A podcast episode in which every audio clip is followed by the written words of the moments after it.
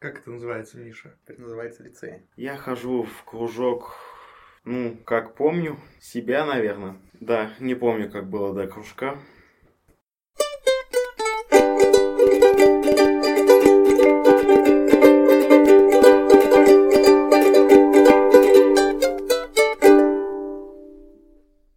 Здравствуйте, меня зовут Саша Кондрашов. Подкаст Грант Высок или какой-то другой подкаст. В общем, сегодня я в гостях у... Э, как это называется, Миша? Куда я попал? Изначально это назывался э, русский математический кружок. Но потом это получило институциональную форму. Теперь называется лицей. Да, ну вот я попал в лицей, точнее в его выездное мероприятие. Вот, и мы с э, моим давним другом Мишей Хотяковым и его учениками вот, сейчас даже, может быть, в какой-то небольшой степени моими учениками, по крайней мере, за эти несколько дней.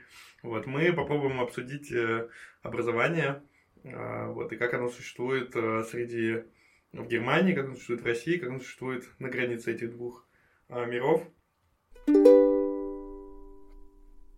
Я уже представил, это Миша Хотяков, директор лицея, или как это назвать? Да.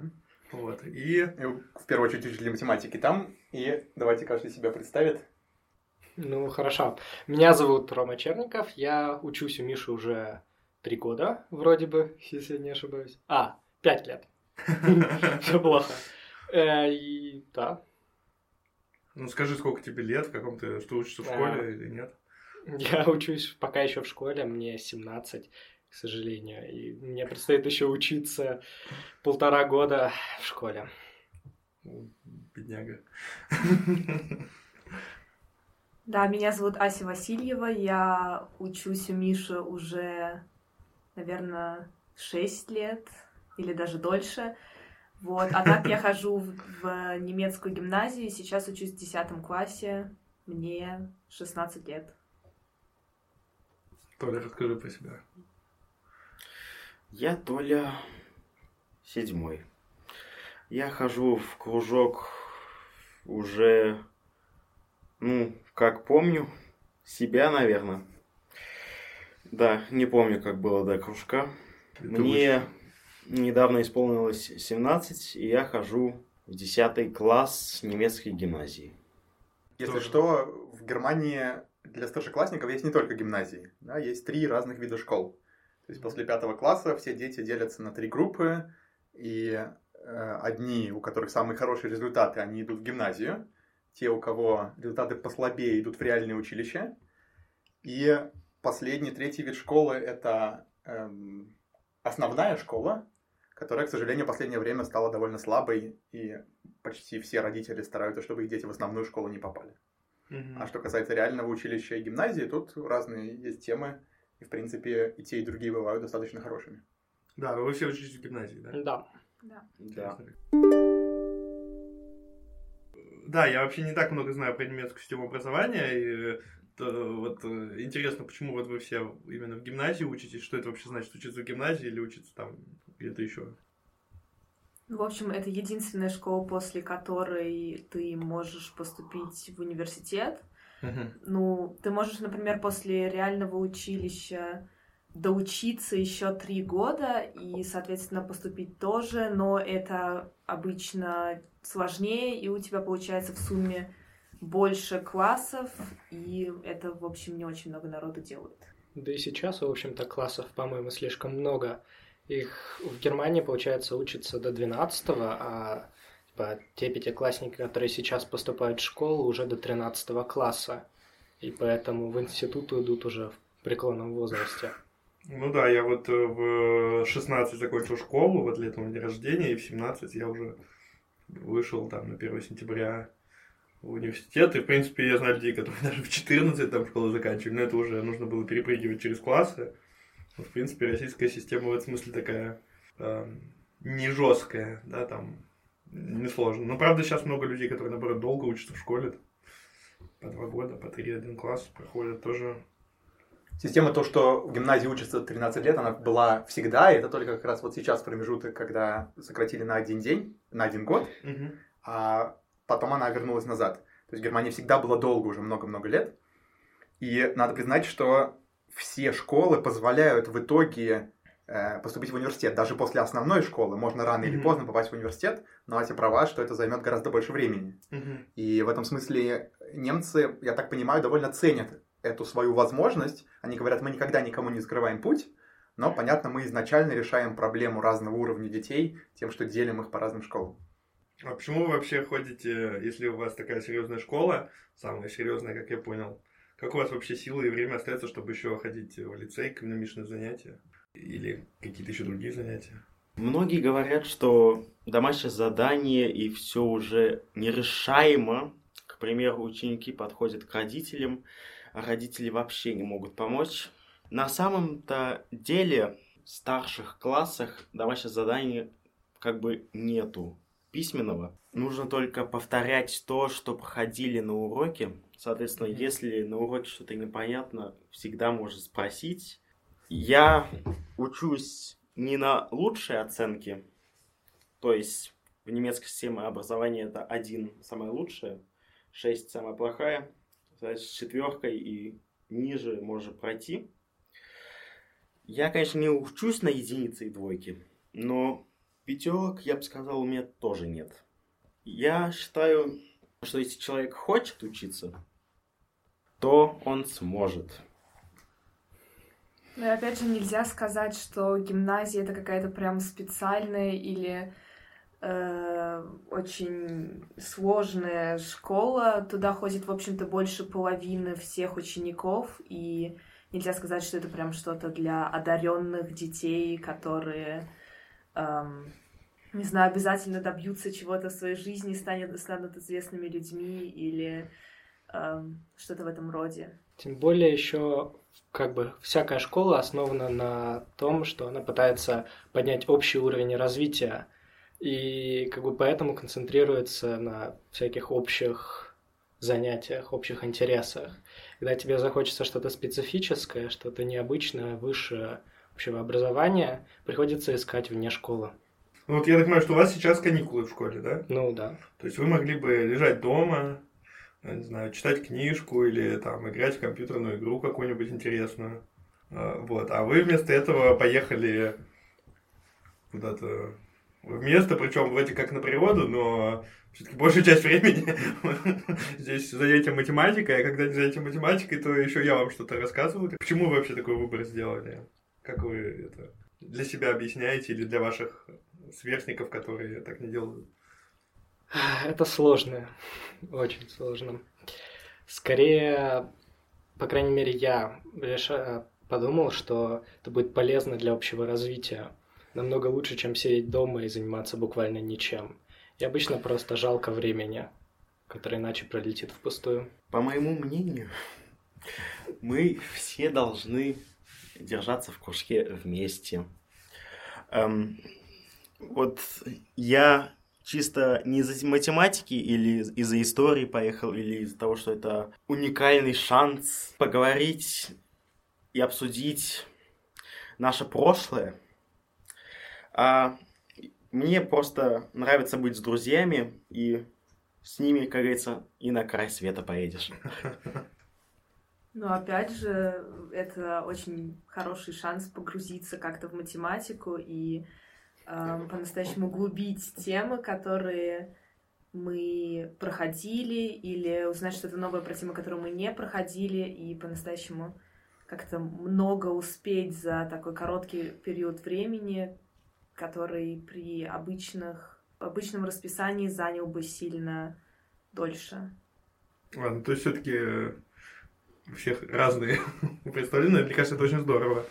Вот, а мне кажется, что не совсем понятно, вы говорите, что вы в кружке, но на самом деле я вот даже вроде как знаком, но я все равно до конца не, пони... не знаю всю вашу историю. Вот вы говорите, сколько, 7 лет с Мишей занимаешься, это большой срок вообще, откуда что пошло и откуда, откуда все это взялось и к чему пришло, может. Я думаю, что лучше если начнет Ася, потому что Ася здесь самый сторожил. Нет, мне кажется, мы с Толиком в одно время пришли Нет. на самом деле. Толик пришел чуть попозже. Толик тоже уже сторожил, но все-таки первым были один мальчик, который совсем недавно уже ушел из кружка, и девочка, которая тоже до сих пор в кружке. Но сейчас она не смогла поехать или не захотела, не знаю точно. А потом пришла Ася. Э, Миша в то время еще преподавал в русской школе в Мюнхене, и я там изначально ходила только на русский язык, и потом как-то до меня дошло, что там есть и кружок математики, и поскольку я уже тогда участвовала в каких-то олимпиадах, таких несерьезных, но все равно типа кенгуру, и я решила сходить на на пробное занятие, и мне там понравилось, и как-то так мы там и остались. И потом э, наш кружок начал расти. С трех человек у нас под сейчас вот... Даже в какой-то момент у нас было человек 12, которые ходили на занятия. Сейчас наш кружок стал опять редеть, но, в общем, все равно еще 8 человек есть, которые мотивированы заниматься математикой параллельно со школой. Может быть, маленький комментарий с моей стороны, что вот те, кто здесь сидят, и, в принципе, большинство людей в кружке, у них родители, ну или хотя бы один родитель программист. Mm-hmm. И когда они, например, приходили ко мне, все эти дети, они уже были очень сильно развиты, это очень заметно, потому что видно, что родители с ними занимались, обсуждали, может быть, какие-то задачки. Все дети, в принципе, уже много чего умели и уже любили математику. Да, ну, кружок, но сейчас же уже речь не совсем о кружке, насколько я понимаю да, есть вот лицей. Вот что это такое, во-первых, как, как вы это определяете? И как вообще получилось из одного кружка вот такая какая-то уже организация?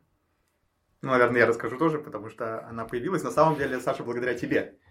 Весь лицей возник Хорошо. благодаря тебе. Приятно слышать. От тебя я узнал про э, школу интеллектуал, которая мне как-то очень напомнила мою школу, но сразу же э, я понял, что она еще лучше, по всяком случае, по твоим рассказам. А потом так случайно получилось, что я нашел в магазине книгу твоего коллеги, который до сих пор э, учитель математики в школе интеллектуал, который писал о том, как заниматься с детьми исследовательской деятельностью на школьном уровне. Это Алексей Иванович Сгибнев. Алексей Иванович Сгибнев. И я в тот же год ввел в нашем кружке исследовательские задачи. И вообще первые года это происходило очень успешно. Вот, например, мы вспоминали вчера, как Ася решала одну задачу про квадраты, как она успешно ее решила. Рома два года назад решил одну очень интересную задачу геометрическую.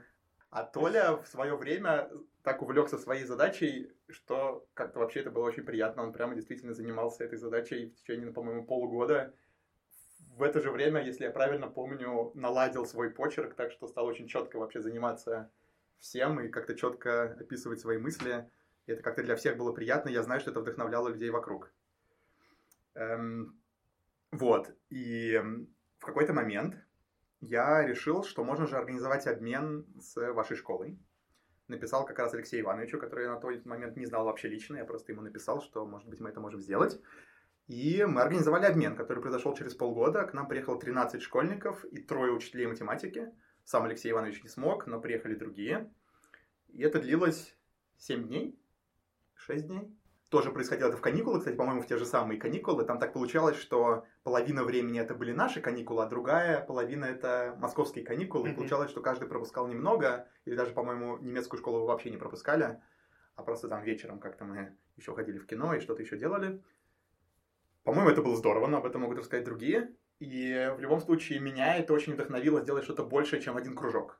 В первую очередь потому, что было понятно, что многие из тех, кто ходит, они ходят не только потому, что они очень любят математику. Как-то вот у нас такая сложилась среда, что, видимо, она тоже была им интересна, а в то же время мне было понятно, если бы у нас был хороший кружок по истории или по литературе или по какому-то другому предмету, то, может быть, он бы был конкретным детям гораздо ближе, чем математический. В принципе, эта мысль у меня была давно, но как-то так, э, абстрактно. А тогда стало это понятно, и оказалось, что эм, родители, в частности, один определенный родитель, готовы это поддерживать финансово и готовы найти для нас помещение, в котором мы могли бы заниматься. И вот где-то после этой встречи за месяц 4-5 я нашел разных преподавателей, и уже к октябрю мы открыли лицей, который сейчас существует полтора года.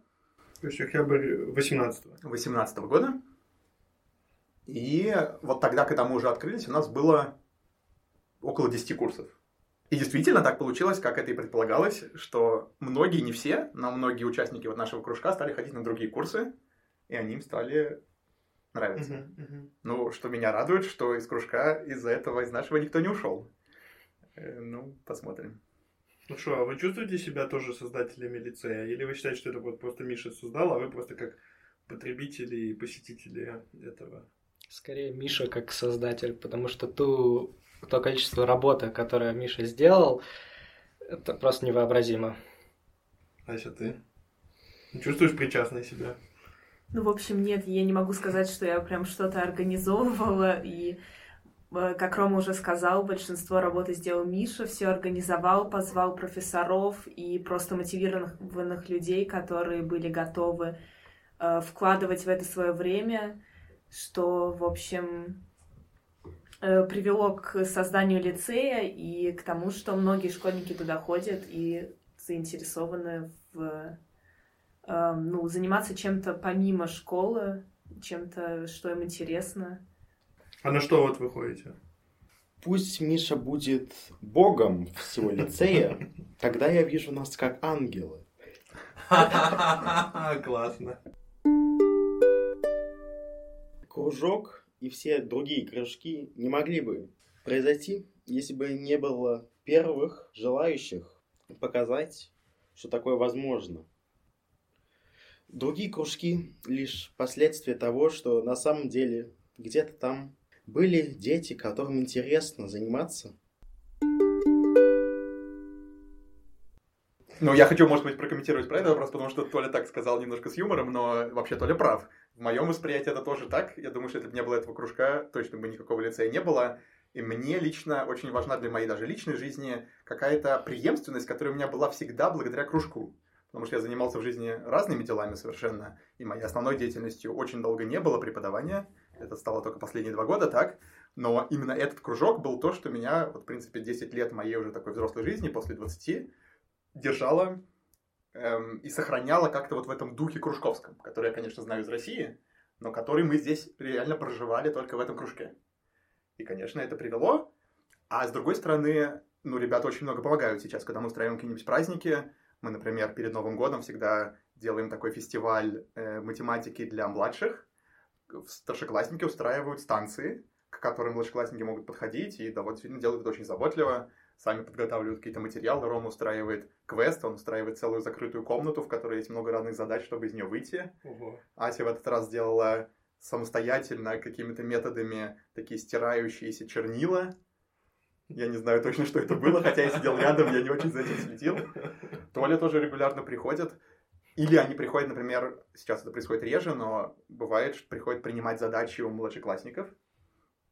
То есть это все-таки уже такая опора. Ну да, и мне кажется, из того, что вы рассказали, конечно, я думаю, вот чтобы понять, что вообще что-то такое делать э, нужно, нужно, чтобы понимать, что это вообще может существовать как-то длительно. И, конечно, такое вот э, Мишное описание. Вот, э, если честно, я давно знал про э, кружок. Вот сколько, наверное, мы с тобой знакомы, там практически. Э, вот. Но я не знал, что, во-первых, туда ходят одни и те же люди все эти годы. вот, то есть, ну, кружок и кружок, как бы, мало ли, может, там каждый год новый набор, и типа одни пришли, другие ушли. Вот, и мне всегда было интересно, что вообще вдруг там что-то происходит. Э, вот раз, значит, э, появляется такой проект, лицей, там сразу много преподавателей, сразу какая-то аудитория, откуда она все взялась, вот. Кстати, сколько у вас вообще сейчас курсов, сколько к вам ходит ребят? У нас сейчас около 85 детей. Откуда взялась первая аудитория, я могу сказать от братьев и сестер. Вот, например, был период, когда Рома, его старшая сестра и его младшая сестра вместе покрывали довольно большое количество дети курсов. Да, сколько... Потому что они ходили на разные, Рома сам ходил на много.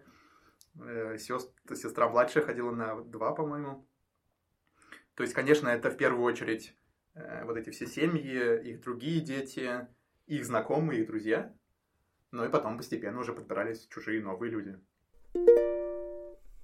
Ну, все-таки э, хочется немножко подробностей, потому что вы в целом говорите, что вот разные кружки и так далее, но что это может быть вообще? Вот, и, может быть, вы скажете про пару занятий, которые вы еще посещаете, кроме математики? И что конкретно они вам дают? Почему вам важно туда ходить?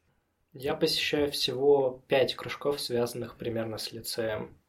Это математика, театр, который косвенно связан с лицеем, два кружка, на которых разбирают книжки, и один по психологии, более-менее. И, допустим, поговорим о книжках. Э, нас ведет очень интересный профессор из местного университета, который, э, во-первых, у него прекрасная история. Он приехал в Германию из Америки учить русский у иммигрантов, потому что его не пустили в то время в СССР. И он очень интересуется как русской литературой, так немецкой и английской. И позволяет нам, в общем-то, погрузиться в эту атмосферу анализа книг, которые, невоз... которые невозможно получить в школе. Это прекрасное ощущение того, что, в общем-то, тебя не считают за идиота, позволяет развиваться так, как ты хочешь, позволяет делать что-то интересное. Ну, это вы читаете художественную литературу там какие-то? Да, маленькие рассказы, которые мы нам задают на дом их прочитать, и потом мы сидим где-то полтора часа их разбираем. Такой литературный семинар. Угу. Интересно. Ася, ты про что бы рассказала?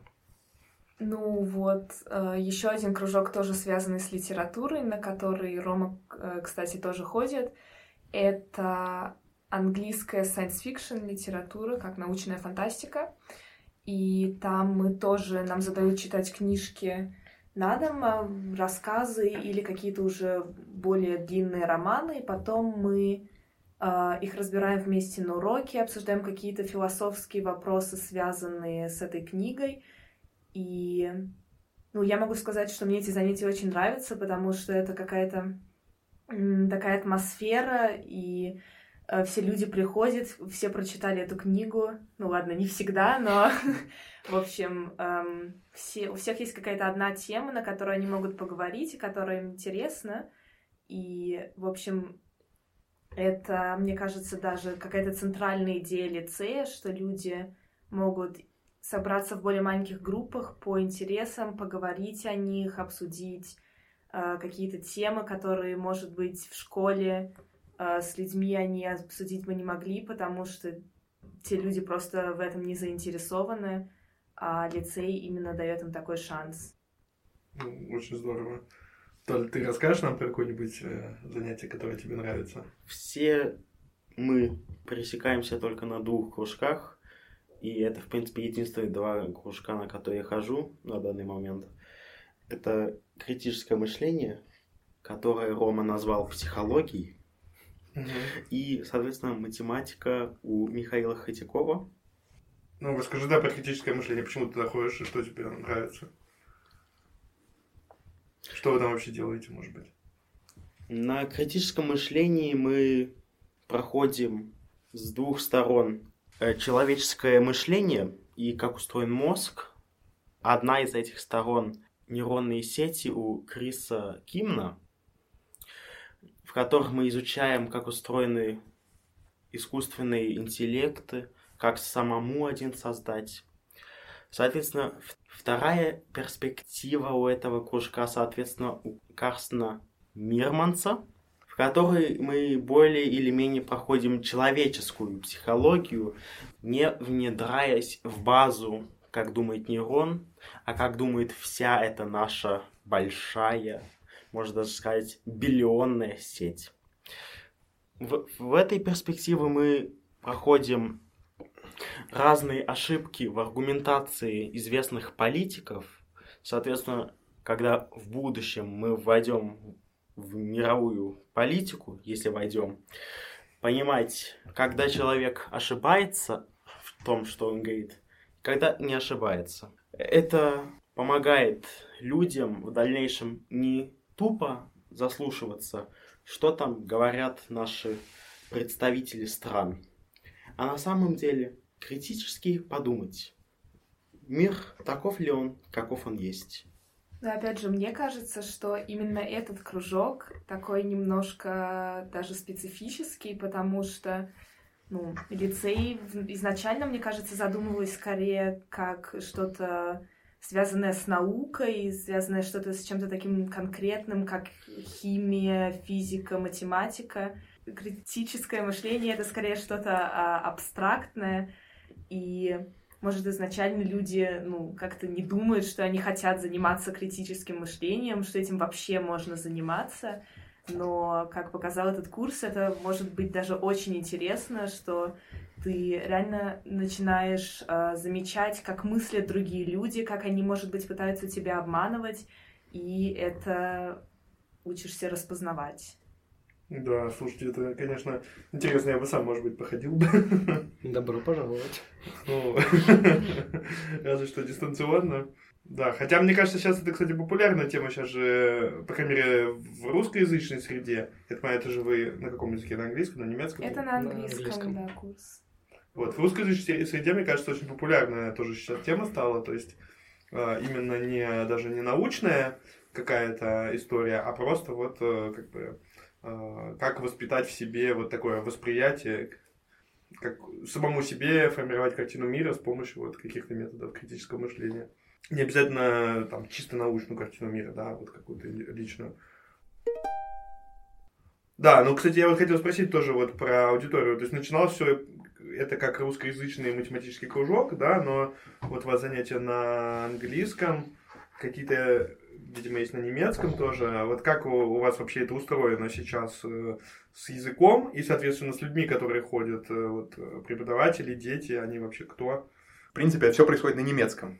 И цель изначальная была в том, чтобы такой вот э, центр кружков, как мы его знаем из России, чтобы он здесь был для всех детей на немецком языке. Были немецкие преподаватели в основном и немецкие дети. В реальности язык в основном действительно немецкий. У нас есть три кружка, которые приходят на русском, некоторые, которые проходят на английском для старшеклассников, но мне кажется, это в рамках плана все делать на немецком, просто если у нас вот эти два преподавателя, которые говорил Толя, один из них голландец, а другой американец. Они не очень хорошо говорят по-немецки, американец, по-моему, даже вообще не говорит. И тема такая, которая на английском как-то, мне кажется, и звучит естественнее. В смысле, science fiction английский? Нет, нет, science fiction английский, он, конечно, по сути своей на английском языке, потому mm-hmm. что эта тема такая и заодно английский язык. А критическое мышление, не знаю, в моем представлении это какая-то такая более американская тема, поэтому мне кажется естественным. Понятно. Но опять же, сейчас это достаточно актуально, потому что мы, например, иногда разбираем какие-то утверждения Трампа, которые, э, ну да, актуальны и тоже интересны и хорошо связаны с этой темой, которую мы проходим. Да. Развитие лицея такое, что преподавателей добавляется больше немецкоязычных. У нас вот в прошлом году было 8, сейчас пришло 5 новых преподавателей, из них только один чисто русский, который действительно, кстати, не говорит по-немецки, он преподает старшеклассникам на английском, а младшеклассникам на русском. Но остальные, вот эти два говорящие на английском и два немца. Среди детей большинство русскоязычных, я точно не скажу, наверное, процентов 60 русскоязычных, просто потому, что, насколько я понимаю, в нашей среде гораздо более популярно такое дополнительное образование. Для немцев это не свойственно. И чисто немцев, наверное, у нас процентов 20. А остальные люди разных национальностей, у нас сейчас побольше китайцев. Mm-hmm. Они тоже друг другу рассказывают о наших кружках и приводят своих детей. А, есть э, болгары, сербы, румын один и просто люди разных национальностей. Интересно, кстати, то есть э, такая традиция, она действительно, наверное, больше свойственна то, что называется постсоциалистическим странам, да, и, ну, Болгария вообще известна своими системами всякого дополнительного образования, была, по крайней мере, социалистическая, там, математическими и так далее, всякими вещами. Да, как раз хотелось узнать, а в Германии такого нет, а вот э, что вообще, как, как устроено вот какое-то дополнительное образование в Германии? Вот если человек там не получает все, что ему нужно в школе, окей, э, на школьных уроках обычных, да, вот какой дальнейший трек предполагается там для каких-то мотивированных детей, желающих больше изучать, или родителей, которые хотят, чтобы дети больше изучали. Как здесь это обычно решается? Я могу, может быть, чуть больше рассказать про математику. Угу. Мне кажется, что математическая инфраструктура дополнительного образования для сильных детей, она неплохая, она есть. Но, конечно, если сравнивать, например, с Москвой или с Петербургом, она все-таки сильно более бедная. Сильные ученики попадают на Олимпиады через школы. То есть большинство учителей в большинстве школ проводят эти Олимпиады сильные ученики добираются, скажем, до третьего тура, в котором они встречаются уже с сильными учениками всей Баварии. Mm-hmm. И дальше среди них отбираются самые сильные. Их поддерживают уже основательно. Есть, например, кружки по переписке, но это, наверное, в них участвует 40 детей со всей Германии. Эм, для средних, среднесильных есть все равно дополнительные мероприятия, которые проводятся. Плюс есть небольшая самоорганизация для старшеклассников, которые проводят э, семинары по выходным дням, но несколько в году, можно в этом тоже участвовать.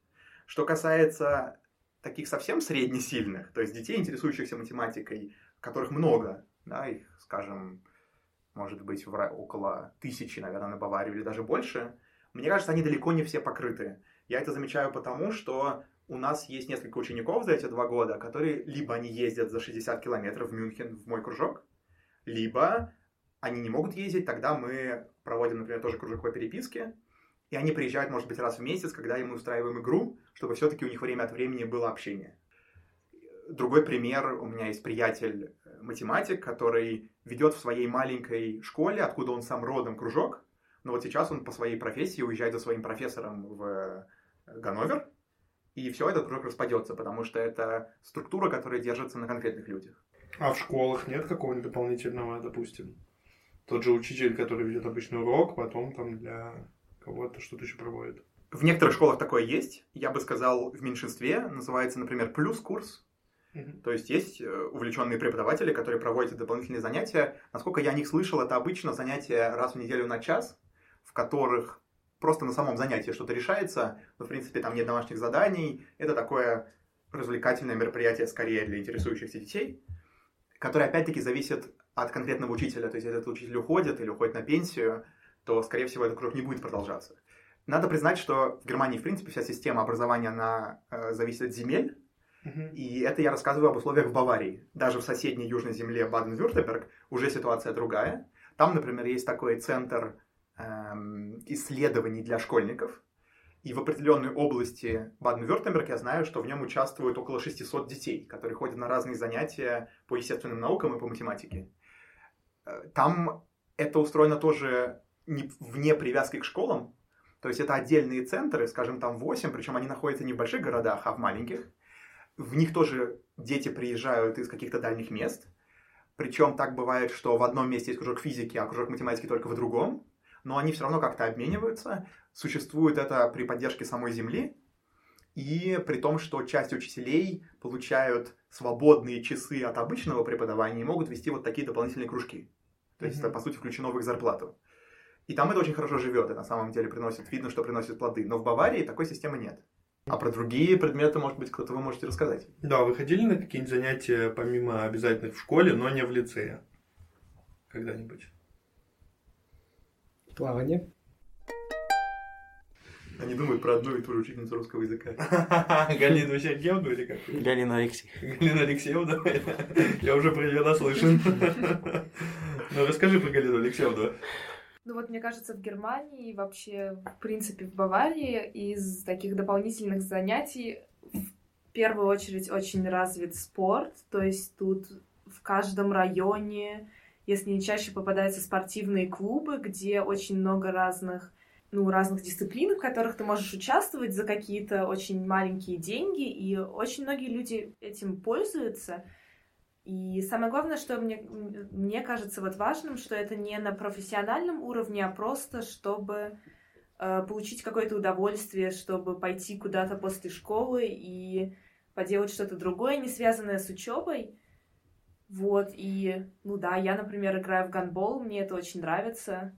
Это в том числе очень поощряется как-то городом самим и правительством, и они очень, ну, это очень сильно спонсируется. И mm-hmm. мне кажется, что это тоже очень хорошо, что дети могут эм, сами выбирать, куда они ходят, сами как-то развиваться. И опять же, спорт это очень хорошо для здоровья.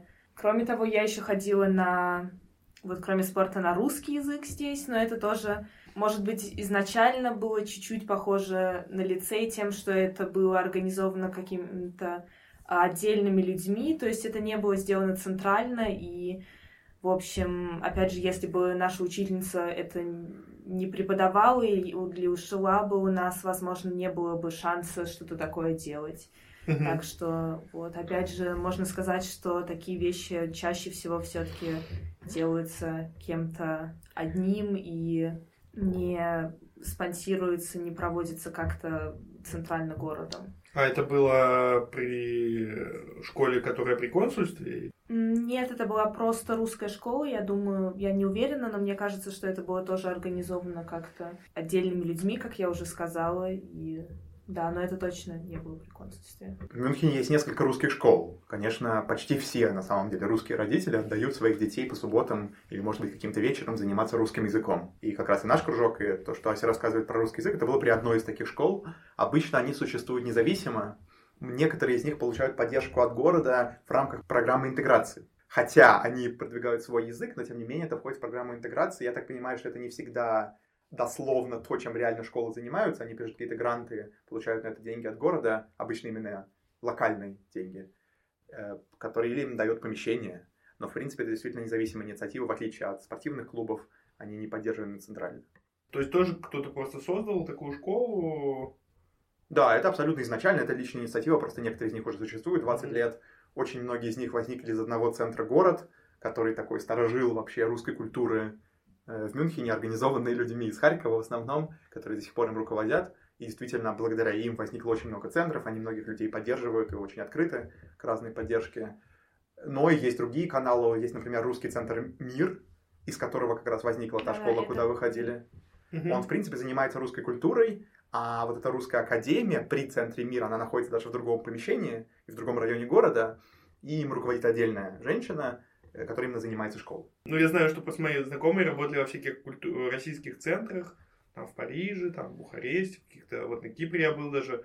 Мы вот как раз со школы интеллектуал туда ездили, э, тоже пытались там что-то проводить. Э, то есть это как бы какие-то учреждения, которые прямо государство Россия там создает, финансирует, чтобы как бы русская культура или российская даже скорее культура могла существовать где-то. А здесь получается, что это просто какие-то инициативы, созданные э, репатриантами или мигрантами, или теми, кто здесь временно живет, или как? Да, то есть это, это, не знаю, Россотрудничество сейчас за это отвечает, наверное. Да, да, да. да? Нет, у нас, насколько я понимаю, в Мюнхене нет ни, ни одного центра, который э, поддерживается Россотрудничеством. Например, Центр мира и его руководительница, она регулярно получает какую-то поддержку, не знаю, насколько финансовую, насколько моральную, со стороны России. Например, ездили какие-то учителя в Петербург на дополнительное образование, или mm-hmm. можно было брать какую-то группу школьников, отвозить их на экскурсию в Россию. То есть такого рода сотрудничество есть. Но в Мюнхене я мало об этом слышу. В основном кто-то, может быть, получает поддержку именно от, нем, от немецких властей. Я предполагаю, что такое есть в Берлине, хотя я точно не знаю. Нет, но... точно, центр точно есть. Да. Но я точно знаю, например, как в Берлине, э, в Париже устроена школа. Там есть довольно сильная школа вот такого культурного развития при посольстве. Здесь, конечно, в Мюнхене есть консульство, да, Мюнхен большой город, но никакой школы, никакого образования вокруг этого нет. Mm. Ну да, в Париже вот Андрей Тимидов, с которым у меня был подкаст, он там тоже что-то делает, вот какие-то занятия проходят, э, я не знаю, он проводит или просто участвует в проведении, но как бы видно, что такое живое место, как бы, ну, там, все знают архитектурный проект, да, этот знаменитый, он стоит там, называется, он, короче, в самом центре, такой вот э, смесь современной архитектуры с русской традиционной. Это рядом с новой церковью? Рядом с Эйфелевой башней? Да, да, где Эйфелева башня. Ну, там и церковь в нем есть, где вот такая крыша волнистая, и купола золотые торчат оттуда. Серебряный. Серебряный? Ну ладно. Это Жан-Мишель. В общем, я... Да-да, но это интересная тема, потому что он построил церковь, которая почти не имеет окон. Ну, есть слухи, что это была такая небольшая шутка французского архитектора над, над русским, что вроде бы это такое открытое здание, обмен культуры, но на самом деле оно очень закрытое. И, по-моему, вторая шутка заключается в том, что это раньше было э, какое-то здание разведки или радио э, трансляции парижской, которая переехала в другое здание, и вот это здание освободилось. Ага. Да, единственное, он, конечно, не французский, он швейцарский архитектор, и я думаю, почему-то это важно для них было. Да, он, кстати, потом сделал проект для Европейского университета, который так и не воплотили, потому что здание город забрал э, в Санкт-Петербурге. Э, у Европейского университета, а так он была бы у нас тоже там в самом центре его работа по приспособлению исторического дворца к университету. А, про дополнительное образование. Мне кажется, что так же хорошо, как и спортивные кружки, и всякие клубы, развиты тут всякие художественные направления в том числе рисование, там, музыка и так далее. Огромное количество учителей можно найти, которые будут э, заниматься с тобой наедине или в небольших группах на эту тему. А вот... А ты занимался сам? Я сейчас занимаюсь музыкой. Mm, а чем ты занимаешься? Я пытаюсь играть на пианино, пока что без особых успехов. Но тебя не Мишина сестра учит? Нет. Да, а всякие кружки по научные, их очень мало. Вот, допустим, мы искали кружок по робототехнике, он то ли один на весь Мюнхен, и то не совсем кружок, то ли их там два или три. И это выглядит скорее как заинтересованные ребята просто собираются в каком-то месте и более-менее помогают друг другу с проектами. Это ты имеешь в виду FabLab, да? Угу. А, FabLab, ну это такая популярная тема, но это, да, это больше такой, типа, DIY, типа... Ну, да-да-да. В Москве тоже есть FabLab, но это как бы такой новый формат, это что-то такое. Ну, сейчас, кстати, вот всякие вузы, я не знаю, как здесь, а в России именно вузы хотят открывать фаблабы, причем в том числе для школьников, там для кого угодно. Это какая-то почему-то стала такая модная тема именно для университетов, что вот у нас есть свой такой. Ну, честно говоря, это довольно простой, простая концепция. Да? Ты Да. просто покупаешь какие-то лазер-каттеры, принтеры 3D и э, разрешаешь этим пользоваться. Да, да, да. Ну, то есть не нужно много вложений, как бы. Ну, окей, да, нужны деньги, но не нужно много вложений человеческих ресурсов, там, э, каких-то интеллектуальных э, вещей, в общем. И кто-нибудь да найдется, кому это интересно, какие-нибудь гики. Э, Вот здесь, может быть, тоже один комментарий по поводу отношения к образованию для сильных школьников в, естественной- в естественных науках в Германии. Мне кажется, что в России все-таки традиция сопровождения образования. То есть у нас основная форма это вот какой-то кружок в каком-то виде. да, Люди встречаются, и есть какой-то преподаватель, который активно занимается с детьми. Здесь во многих областях, я, например, знаю про физику, пытаются скорее организовывать такие места для самостоятельного творчества. Например, вот есть лаборатория, да, в нее можно прийти, если ты интересуешься, или прийти даже командой, и начать чем-то заниматься. И там, конечно, есть какой-то лаборант, который тебе может помочь, но он тебя не будет активно сопровождать. Он тебе просто поможет, может быть, пользоваться прибором, что-то, может быть, объяснит.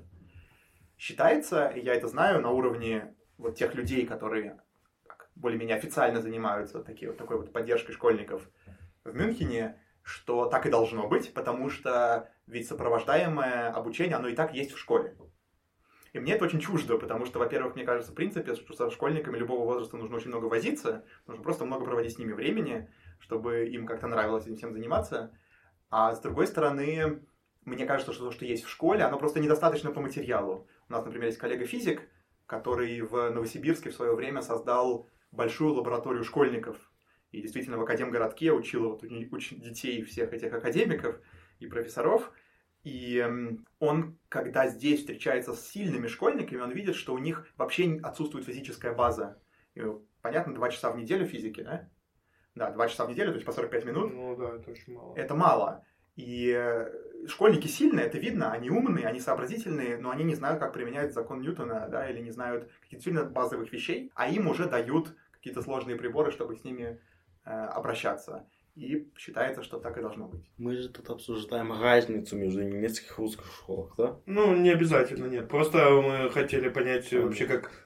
Почему появился лицей в том числе, да, и про дополнительное образование, как работает система. А вот про гуманитарные науки, мне кажется, в России, да, есть кружки такие, причем часто очень тоже неформальные. Их, э, мне кажется, по гуманитарным наукам большая доля очень неформальных кружков, и я знаю, многие мои знакомые ходили в такие, просто даже дома там занимаются у преподавателя, или просто в каком-нибудь там, да, доме, доме пионеров, так называемом, да, то есть в каком-то центре детского творчества, просто это проходит, но это как бы что-то такое совсем отдельное.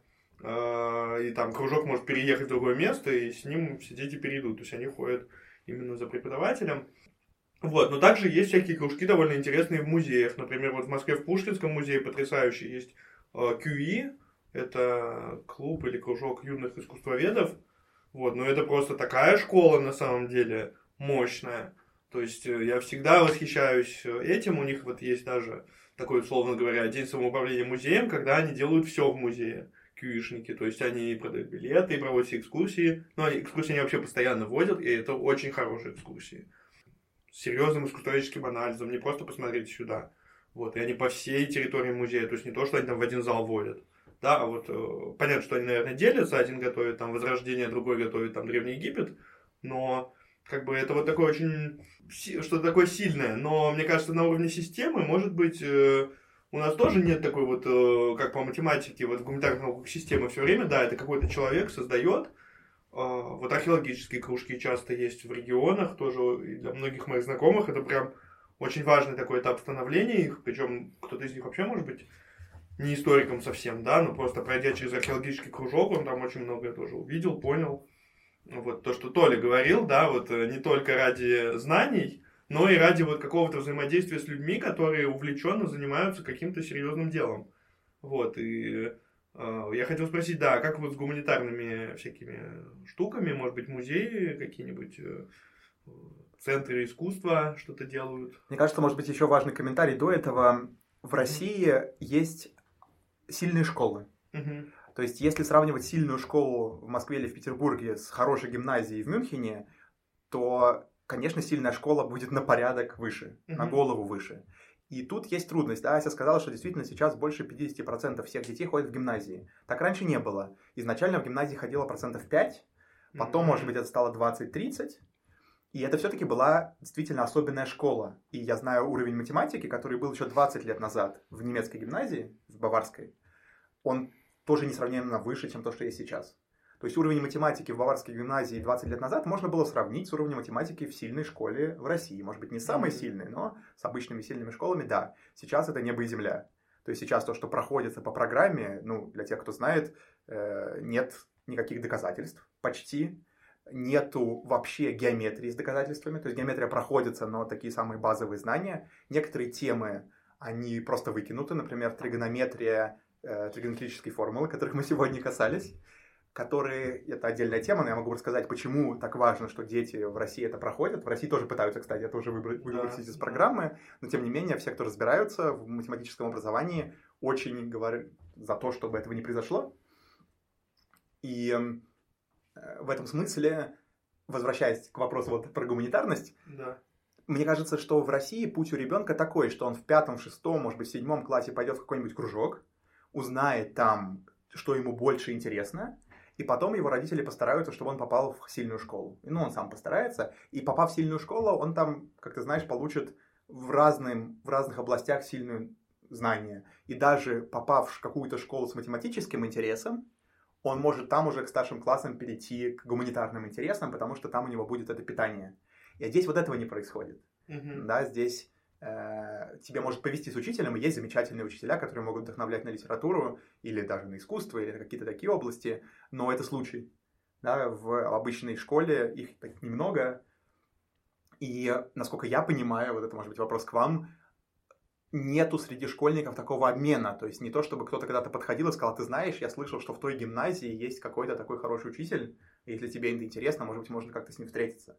А, то есть, я так понимаю, такое просто невообразимо. Не существует, ни разу не слышал. Да, то есть, ну вот я слышал из-за того, что я в этой области кручусь, что, конечно, рассказывают, вот там есть какой-то хороший учитель немецкого, там есть хороший учитель истории. Ну, слушай, это интересно, потому что, с другой стороны, если смотреть по населению, да, в Германии намного больше, чем в России, именно вот э, людей, занимающихся гуманитарным трудом, да, просто там каких-нибудь тех же самых историков, людей, занятых искусством, художников, просто доля их среди как бы населения намного выше, там, несколько раз, там, по-моему, в пять раз. Ну, это практически все вот, э, там, Италия, Германия, Франция, там, соответственно, там, если сравнивать там э, по многим таким показателям, то кажется, что должен быть, э, ну, то есть как это просто существует в семьях больше, получается? Или где вот эти будущие историки, будущие художники, где они получают какую-то свою такую базу вдохновения? Я не знаю точного ответа. Я хочу сказать, все, что мы здесь обсуждаем, касается Мюнхена и, может быть, чуть-чуть Баварии. Я слышал про много хороших школ в Лейпциге, в Берлине, в других городах. То есть, я думаю, что есть очень большая разница. Однозначно есть большая разница между восточными бывшими ГДРовскими землями и западными новыми землями. В ГДР и в тех землях еще сохраняются традиции, да, советские. И что касается дополнительного образования, что касается кружков, я тоже знаю, что в разных городах есть другие немецкоязычные какие-то сильные мероприятия. Это с одной стороны. С другой стороны, ты прав, что здесь очень много происходит из семей. То есть здесь очень большой разброс. Я так понимаю, что это как раз общая философия немецкого образования. Она должна дать какую-то базу. Вот Рома говорил, да, что есть какое-то стремление. И база, она хорошая. То есть если взять все-таки базу э, немецкой гимназии, я думаю, что она, в общем-то, довольно сильно лучше, чем какое-то среднее образование, которое получают в среднем в России. Да, конечно. Это. А дальше, ну, вот, наверное, министерство так думает, что мы выполнили свое базовое образование, а, конечно, из хороших семей, из традиционно появляются, соответственно, какие-то глубокие интересы. И, конечно, я встречал очень многих людей разных возрастов, которые очень много читают и очень много знают, и каким-то образом потом попадают, наверное, в какие-то группы уже в старших классах, в которых есть, кстати, дополнительные семинары, вписаны уже в школьную программу, и уже в университете потом добирают этих знаний. Но ты знаешь, что касается массовости, для меня это на самом деле загадка. Откуда это берется, и действительно, э, мне непонятно, продлится ли это, или все-таки тоже та культура, которая сейчас есть и сохраняется в Германии, это все-таки следствие какого-то более серьезного и более глубокого образования, которое было в прошлом, и, конечно, постепенно еще поколениями передалось, и сохранится ли это в будущем. Я был вот в итальянских школах, классический лицей, да, то есть э, самый, как бы, самая продвинутая форма, там много форм тоже вот этой старшей школы, вот, и это прям самая такая тяжелая для учебы продвинутая, причем вот в таком бедном городе, то есть, казалось бы, но просто программа, ну, по истории, ну, очень серьезная, то есть, учебник прямо такой мощный, там, не знаю, школьники знают брать российскую историю, да, они знают не только, кто такой Ленин, они знают, кто такой Бухарин, там, Каменев, Зиновьев, то есть, как бы, то, что такие прям серьезные вопросы, я там побеседовал, ну, может быть, учитель такой интересный, да, потому что я познакомился с учителем, потому что он был учителем историка, с которым я общался и так далее, но все равно там мне показалось, что это понятно откуда, да, и действительно многие люди получают гуманитарное образование, потом они могут найти работу, это другой вопрос, но как бы сама вот эта ценность такого знания, она, в общем, Э, понятно, да. Из того, что вы рассказываете, может быть, тоже какая-то такая... Может быть, просто не все понятно, не все известно нам. Хотел спросить, а вот, э, насколько я все, кроме Толи, да, э, учились в разных системах. То есть вы учились и в российской школе, и в немецкой школе. Вот как вам вообще вот контраст, вот как вы это воспринимаете? Разницу или какие-то ощущения от одного и от другого?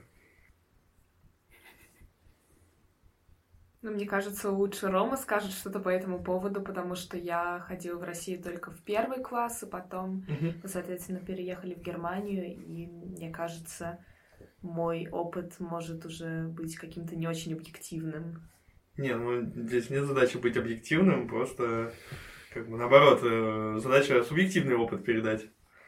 Ну хорошо, но тогда я могу сказать, что вот когда мы переехали, я пошла во второй класс в Германии, Э, для меня было шоком, насколько все здесь легко. Особенно в начальной школе, то есть мы там не ставили никаких оценок во втором классе еще, нам у нас была очень свободная программа, мы пели какие-то песни на уроках, и только с, uh, наверное, середины третьего класса что-то началось хоть чуть-чуть более серьезное, когда нам начали ставить оценки, которые вот как раз идут в uh, аттестат Э, которые тебе выдают после четвертого класса, с которым ты как раз э, можешь поступить потом в гимназию или в какие-то из этих двух низших школ, и это становится более-менее важно, и дети хоть чуть-чуть, но начинают учиться и что-то делать. Но вот до этого мы не делали как-то абсолютно ничего, и после России, где мы в первых классах там уже писали какие-то сочинения, это было, конечно, Ого. Ну, прям таким шоком для меня. Ну, а тебе каким плохим шоком или хорошим? Тебе в целом понравилось это, может быть? Ну, это было просто очень удивительно, насколько разная система образования, вот в младших классах особенно.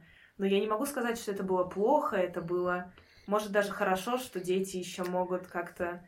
У них есть один дополнительный год, чтобы войти в эту школьную атмосферу, а не как в России, что после детского сада тебе прям сразу-сразу нужно начинать, э, начинать учиться, и, эм, в общем, это более такой плавный вход в общую ну, какую-то школьную жизнь, школьную атмосферу дает тебе.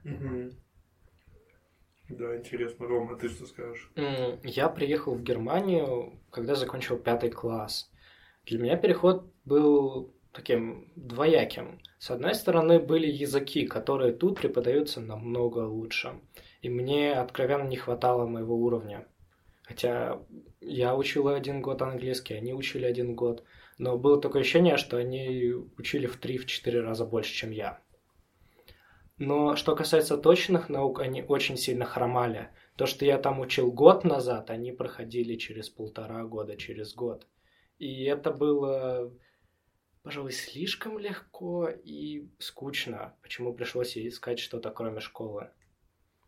Поправка. Тут эм, английский учат э, с второго или третьего класса. Не во всех школах. Во всех. Yeah. Ну, в общем, его как бы учат теоретически с третьего класса, но то, что, в общем, дети проходят в третьем и четвертом, нельзя назвать английским.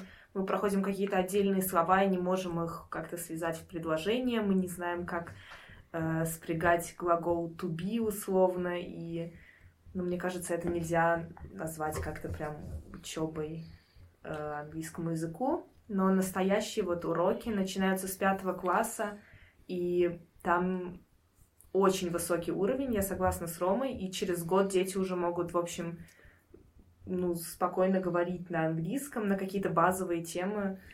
Эм, да, мне кажется, в многих других странах такого нет. Ну, я учил вообще с детского сада английский, но это было поразительно, потому что, ну, много лет мне казалось, что я вообще ничего не знаю. Вот, потом я помню, что в пятом-шестом классе, да, мы зубрили неправильные глаголы, но вот э, как-то, хоть как-то заговорить мне удалось, наверное, в классе в десятом только. Вот, и, в общем, ну, я сдал вступительный экзамен, то есть, э, в принципе, наверное, я освоил его. В школе, я имею в виду, на какой-то уровень такой нормальный, но в целом мне всегда казалось непонятно, почему мы столько лет учим язык и такой маленький результат, да, то есть, может, вообще тогда лучше эти силы не тратить, допустим, да. И потом, когда я учил другие иностранные языки уже сам, то ну, была видна разница, что да, можно, в принципе, это намного быстрее делать. А, вот, особенно, конечно, если погрузиться в среду, и, может быть, лучше, да, ребенка отправить на месяцок, другой, там, третий, в полностью в языковую среду, и он, мне кажется, намного больше, может быть, выучит, чем в обычной российской школе, там, на уроке. Не знаю, да, это было очень странно. Ну, а по ощущениям? Вы вообще общаетесь с кем-то, с, вашими ровесниками, допустим, в России? У да. меня еще есть, да, контакт э, к паре людей, с которыми я общаюсь и встречаюсь, когда я езжу в угу. Россию. И, Вас да. что-то удивляет в них уже, что что-то тут вы уже не так на что-то смотрите, не так на учебу или на жизнь и вообще? Да, в общем, нет. Ну вот, э, я вижу у людей, которые занимаются спортом, например, что они делают это сильно более серьезно. И опять же, у них сейчас проблемы, это под, подготовка к ЕГЭ. Очень-очень эм, много стресса, очень много работы на это, чтобы куда-то поступить. И мне кажется, вот в Германии в этом плане такого нет, потому что у нас вот этот окончательный экзамен играет не такую большую роль. То есть, если ты его не сдашь, это, в принципе, не конец света, его можно еще один раз пересдать. А ЕГЭ это прям что-то такое ну да, мне кажется, что частично ввергает людей панику, в панику, и они начинают очень, ну да, очень много учиться и очень переживают по этому поводу да, России. Да. Хотя его можно каждый, ну, уже, уже каждые полгода пересдавать, в принципе. Но мало кто делает, все считают, что надо вот с первого раза сдать, сразу поступить в самый лучший вуз. Или хоть куда-нибудь поступить, но прям обязательно надо, срочно. Вот, вот школа, просто бегом студенты. Ну, понятно, что для, есть проблема, что у нас в России существует призывная армия, и поэтому многие юноши, которые не хотят туда отправляться на службу, или, или, или их родители, которые не хотят, чтобы их дети отправлялись туда, то они их как бы гонят. Но, в принципе, эта гонка передается всем. То есть, это какой-то, да, такой психологический эффект, который, что вот надо сесть на коня и скорее к ЕГЭ полном боевом, в полной боевой готовности, да. Ну, кстати, по поводу этой темы, что все как можно быстрее хотят поступить в университет, угу. а, здесь такого вообще нет. И здесь, хотя учеба и так длится уже 12 или 13 лет, ну, если ты ходишь в гимназию, а, люди спокойно берут себе еще один год после школы и, или отправляются в путешествие, или начинают, или просто работают. И для них это, в общем-то, не проблема, что они потом в 20 или 21 год только поступают, э, в общем, в университет на какую-нибудь специальность. Это довольно интересно, мне кажется, потому что это совсем другое отношение как-то к учебе, к жизни, как в России. Угу. Толя, ты хочешь взять ГПР, свободный год? ГПР что? ГПР, ну это то, что вот э, по-английски так называют этот год, когда ты не учишься, э, не идешь сразу в университет. Gap year. Да. Ну, у нас, правда, такое много, многие делают. Э, я знаю человек 10 из эм, следующего, следующей ступени класса, которые сейчас решили на год объездить мир, кто куда. Я даже не знаю, честно говоря. И сейчас, соответственно, вернуться и сейчас в наш следующий одиннадцатый класс поступить. То есть, считайте, сдвинуть, пропустили год. А, прямо даже в школе? В, ну, можно в школу, соответственно, до 10 класса доходить. А, соответственно, уехать на год и потом продолжить обучение там 11-12 класс. Кто это делает? Ну, в принципе, делают многие, просто люди, которые как бы хочется от школы немножко отдохнуть, и люди, которые хотят просто какой-то язык выучить, э, как вы уже сказали, э, помогает быть в среде. И, соответственно, возвращаются, чтобы закончить э, квалифика квалификационные годы, 11-12, чтобы поступить в университет. Некоторые же все-таки доходят абитур, сдают его где-то летом и поступают где-то через полгода или полтора года в университет. Тоже по тем же причинам, либо просто отдохнуть от стрессовых ситуациях и постоянных тревог контрольных, ну или просто чтобы выучить какой-то язык. Э, соответственно, не очень много людей, как по моему опыту, ездят прям в Америку, чтобы там пойти в университет. Я не думаю, что мне прям хочется куда-то ехать. Конечно, хочется выехать из квартиры, но пока не надо прям так. Я даже честно не знаю просто, хочу ли я покидать, можно сказать, мою даже сейчас первую родину. Э, во второй я пробыл не так долго. И просто хочу сейчас по-быстрому закончить школу. Я и так уже один год повторяю, надо бы закончить побыстрее университет и просто уже идти в рабочий мир. Угу. И там делать свою карьеру. Понятно. То есть ты хочешь, наоборот, поскорее уже отучиться и да. еще, еще потерпеть немножко. Я хочу побыстрее закончить школу и попасть в университет. Ага. Там как бы потому что мне кажется, то, что то, что дают в школе, оно больше похоже на базовую, базовые знания, и сама школа больше похожа на тюрьму, чем все остальное, потому что, в общем-то, тут нельзя не пропускать уроки, не, в общем, тяжело, очень тяжело перепрыгнуть год или как-то очутиться другими способами в университете. Mm-hmm. И тяжело учиться тому, что ты чему ты хочешь. А у вас нет предметов по выбору, что-нибудь такое, профилей? Есть, но даже они не очень, не очень разные. Их дают очень мало, и типа, остается также немецкий математика на слабом уровне, который мы должны посещать. В этом смысле университет был бы поинтереснее, потому что, во-первых, в Германии, в общем-то, считаются не очень плохими университетами. Там, я не знаю, на каком месте, может, на сороковом это ну, я не знаю, рейтинги университетов, мне кажется, они часто вообще не про то, да. каково там учиться. То есть э, они составляются же, вы посмотрите, на основе чего там. Количество а, да, иностранных да. студентов, какая разница, сколько иностранных студентов у тебя в ВУЗе, что тебя учить лучше будут от этого. Там э, какие-нибудь статьи, которые опубликовали там где-нибудь, ну, может, там кто публикует статьи, и студентов не показывается, да, сейчас вот в России, вот высшая школа экономики, они просто нанимают людей, платят им деньги за то, чтобы они просто публиковали статьи. Их к студентам не пускают, как бы. Ну, то есть, как бы в рейтинг сразу оп, а это никак не влияет на то, как, как тебе будет в классе сидеться и какие знания ты получишь и, и так далее. То есть я не советую как-то сильно на рейтинге ориентироваться, э, если вам не нужно просто, чтобы ваш диплом выглядел очень громогласно. Вот. А если вам нужно именно содержание, то я думаю, что лучше поузнавать у тех, кто учится, может быть, у студентов, как им нравится, не нравится Я, кстати, так делал. Я когда был там старшеклассником, я пис- искал просто ВКонтакте людей, у которых указан этот вуз, писал им сообщение, типа, скажи, можно тебе задать вопросы. И так многие делали. Я думаю, что в Германии тоже можно так попробовать. Почему нет? Ну и сходить в университет. Здесь вообще всех пускают. В России Да, там да. пропускная система. Попробуй попади. А здесь э, потереться в коридорах, там посмотреть в аудитории, мне кажется, это...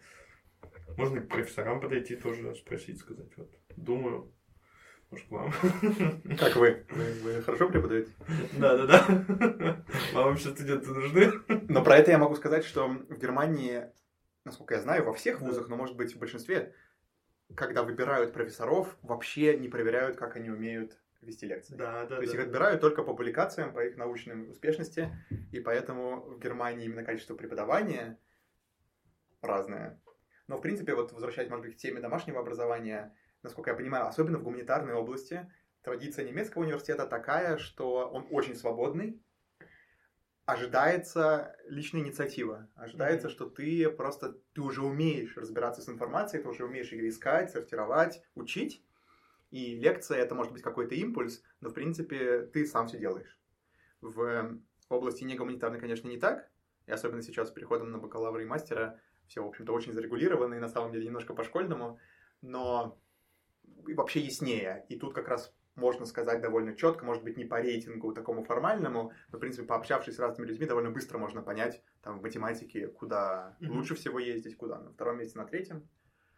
И уж тем более, если есть еще более четкие интересы внутри конкретной науки, то тоже можно сразу понять, куда ехать в Германии лучше. И в Германии, конечно, очень принято переезжать в другой город, это совсем стандартно.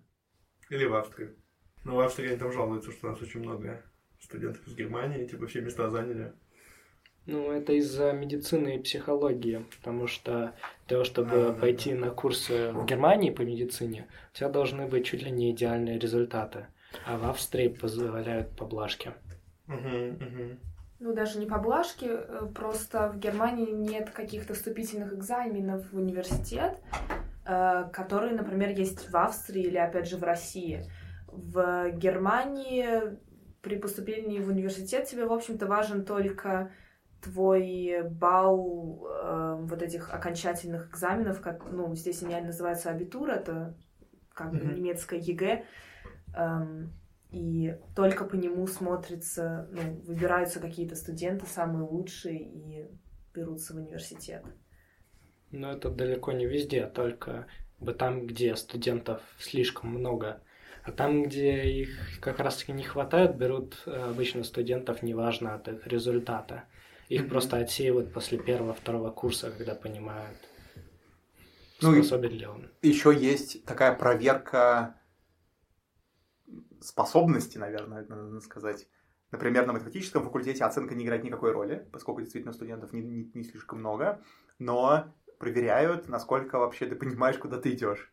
Поскольку вот в Германии отсутствует такая ясная связь между школой и университетом. Например, в той же самой математике, мне кажется, у школьников может быть совершенно другое представление о математике настоящей после школы. Потому что они не доказывают. Ну, например, да, то есть на самом деле немецкая программа вообще не дает понятия настоящей математики, даже примерно. И поэтому многие думают, что если у меня были замечательные оценки, мне нравился этот предмет, мне нравилось, что я делал, я пойду поучусь математике. Ну, и тут происходит двояко. С одной стороны, это тест, но он тоже отсеивает не очень строго, а второе, то, что говорит Рома, действительно, я хорошо это помню, к нам приходили уже вот в последние года учиться примерно 500 студентов, Э, к, к третьему семестру из них стало где-то 100, Ого. и вот уже этих, из этих 100 они уже более- более-менее доучивались, сдавали, получали бакалавриатский диплом, а на магистрский, на чистую математику шло уже, может быть, 20. Ну, кстати, то, что ты сказал, э, что нет никакого преподавания, вот это про историю. То есть э, в России, я имею в виду, что тоже вот школьная история, вот в каком-то базовом ее ключе, она настолько далека вот от исторической науки. Э, Хотя все время пытаются ввести элементы, это все прописано в, там, в ГОС, у нас есть такой образовательный стандарт, что это все должно быть, э, но как-то этого нет. Ну, тут, может быть, если можем немножко э, удалиться сюда, я, конечно, не разбираюсь совершенно, но мне кажется, что тут это может быть чуть-чуть оправдано, потому что, ну, школьникам и вообще всем интересно слушать истории, то есть интересно слушать какие-то рассказы о том, что было. А историография — это же уже совсем другое дело. Ну, не совсем так, потому что, ну, задачи предмета, на самом деле, они в том же образовательном стандарте прописаны, да, это аналитическое мышление, рассуждение и так далее. Мы открываем ЕГЭ, там имитация рассуждения, то есть там нужно приводить аргументы, но качество аргументов, качество рассуждения оценивается, оценивается только фактическая верность. То есть, факти, э, то есть на самом деле, чтобы сдавать ЕГЭ по истории, нужно, да, немножко соображать нужно, вот, но самое главное, это надо все-все-все выучить и не путаться. Вот это намного опаснее запутаться в каких-то фактах, чем э, как бы как-то плохо мыслить, э, непоследовательно и так далее. Вот, э, там, не уметь аргументировать свою позицию. То есть там настолько примитивная аргументация требуется, что, на мой взгляд, слишком. И, ну, опять же, история это история, а там много-много имен, много-много дат. Это как бы там точные даты мало, где надо знать, но надо знать очень близко. Как бы там когда что происходило. То есть фактически это удобно сделать, выучив даты. Может быть, интересно, чтобы ребята рассказали, как здесь историю устроена? Да, я бы послушал, конечно. Если вы расскажете, как трудит историю. И нравится ли вам? История, если не ошибаюсь, начинается с пятого класса, э, с истории самого человека, как он в ледниковый период выживал. Соответственно, тут, как многие говорят, начинается история человека. Шестой, седьмой класс вроде проходят средневековье и очень древнюю антику. в восьмом, ну да, в восьмом классе тоже еще затрагивают, скажем, катализаторы Первой мировой войны. Ага. Если можно сказать. Скажем, Соответственно, в девятом классе проходят Первую мировую и Вторую мировую. И как это происходило, ну, Конечно, в Германии это рассказывают очень критически. Некоторые учителя очень опасаются слова «мы» в данном контексте. Э, сейчас в девятом классе э, мы проходим холодную войну э, с железным занавесом и как вообще это все происходило. Mm-hmm. Я не знаю, как учат в российской школе, но тут мне больше всего нравится, как именно не то, что просто рассказывают в данном веке этот человек на этом-то коне поехал туда-то-то и принес то-то-то, а прям вот на карте объясняют, что к чему вело, и чтобы объяснить, соответственно, почему сегодня мир такой, и какова, соответственно, вероятность, что он может измениться смотря на историю. Э, чаще всего любят в экзаменах использовать то, что уже проходили.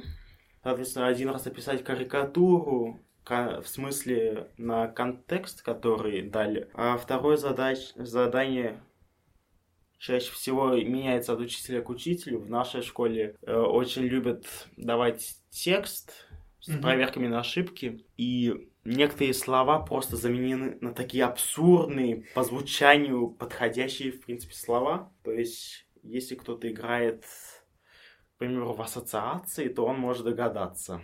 Э, к примеру, эм, Отто фон Бисмарк один раз сказал, когда построил Германию такой, какой хотел, э, Deutschland ist saturiert, что переводится как Германия прекрасна имеется в виду такой, как от ее создал. А наш учитель решил подсмеяться над нами, зная, что мы точно знаем эту фразу.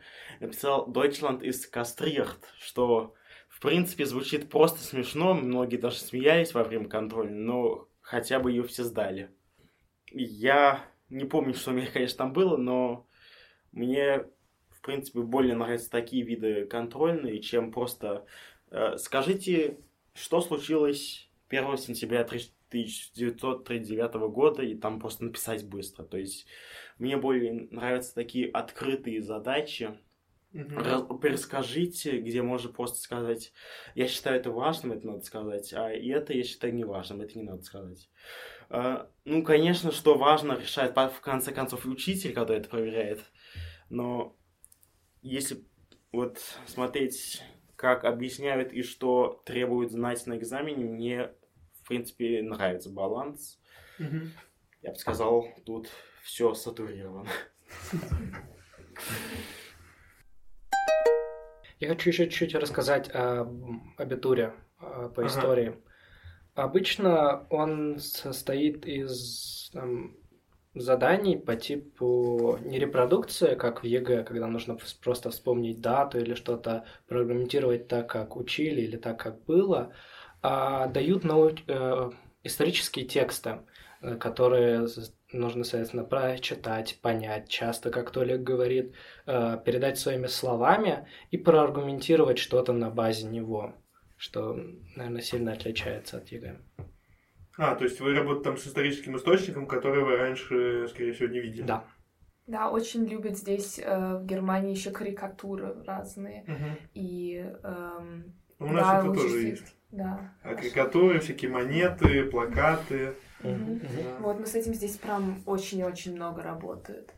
Но угу. вот мне кажется, что есть достаточно, ну, пара таких фактов, которые мне не очень нравятся в именно в Германии, по поводу истории, которую преподают в школе. А, например, что очень сильный фокус на вот какое-то вот это средневековье и что-то, что происходило очень-очень давно.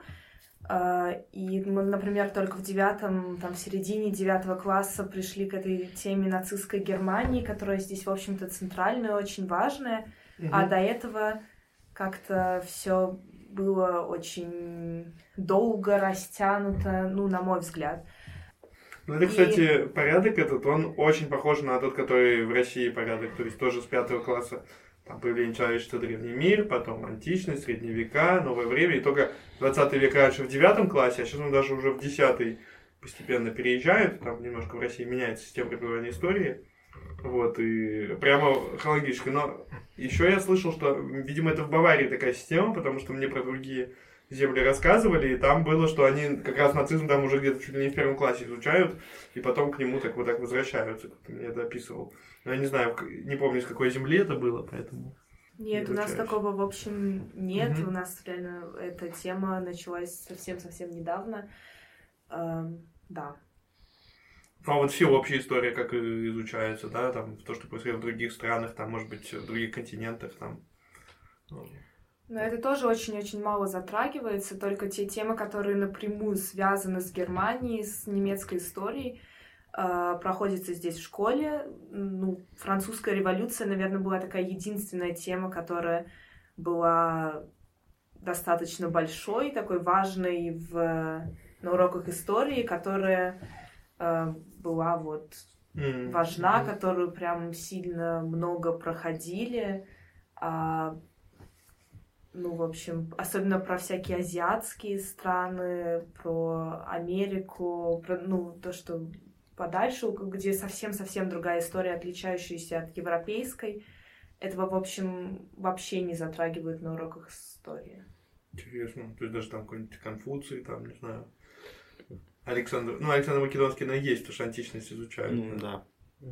Ну, к примеру, русскую революцию, которая именно привела к Советскому Союзу, ее тоже должны были изучить. Иначе с кем война? То ну есть... да, и ну, в Германии же тоже была революция в 18 году, она же не случайно, как бы это как некое эхо, в том числе, э, я имею в виду ноябрьскую революцию 18 года. Это же, в общем-то, во многом эхо русской революции все равно. Ну, такой общий вывод, насколько я понимаю, в том, что мы в России все-таки изучали все постепенно, и о всем имели хоть какое-то представление, даже если пропускали мимо ушей, все равно какое-то было вот такое последовательность. И я помню, что мне очень нравилось это понимать, вот ты говоришь про новое время, понимать, а вот в этой стране происходит это, а что в это время происходит в другой. Mm-hmm. Конечно, я мог сказать с точностью, да, может быть, полувека, но все-таки я мог примерно сказать.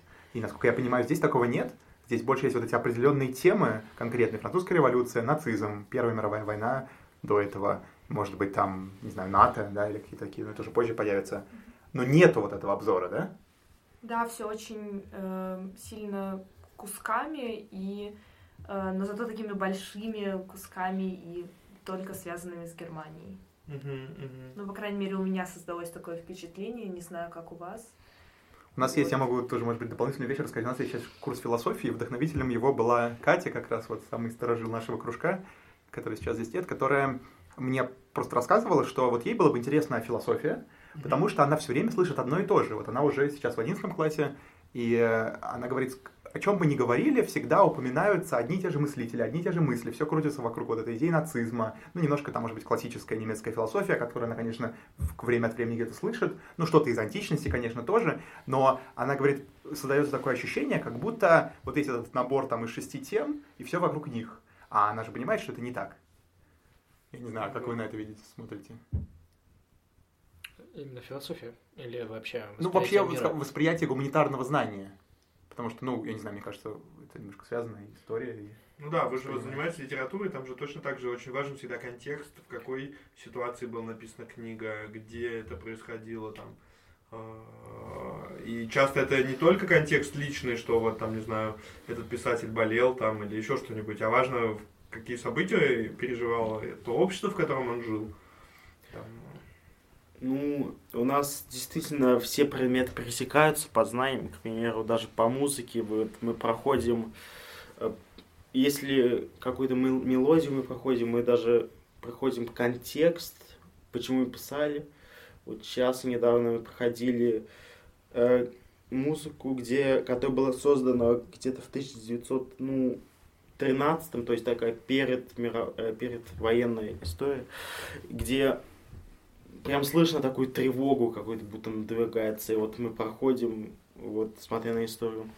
Э, также и в литературе эм, мы тоже пересекаемся с историей в неком смысле. К примеру, мы, ну, это правда, что не все немцы могут назвать трех поэтов из немецкой литературы так. Да ладно. Что, Гёте и Шиллера не назовут? Ну, может, если подумать, так, ну, э, к чему все это? Э, вот мы сейчас проходи, проходим в, в литературе, соответственно, почему мир таков, как он есть, почему мы думаем так. И сейчас мы читали, соответственно, Канта, и на, наизусть выучили один пара, параграф, который определяет, что такое Aufklärung. Просвещение что такое А-а-а. просвещение, э, когда оно началось, почему именно в это время написал.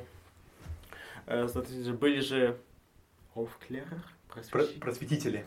Просветители. И сейчас скажу как. Э, и были просветители. Э, кто еще был в, в это время? Э, какое было отношение к Богу? То есть это тоже пресекается с религией, то есть по мне так, это наоборот гораздо легче учиться, если все предметы как-то пересекаются, только с фокусом на, соответственно, их же э, тему, что помогает потянуть э, знания в других предметах и по этой базе аргументировать там. Закончи мысль. Я закончил. Точка. Там. Там, хорошо.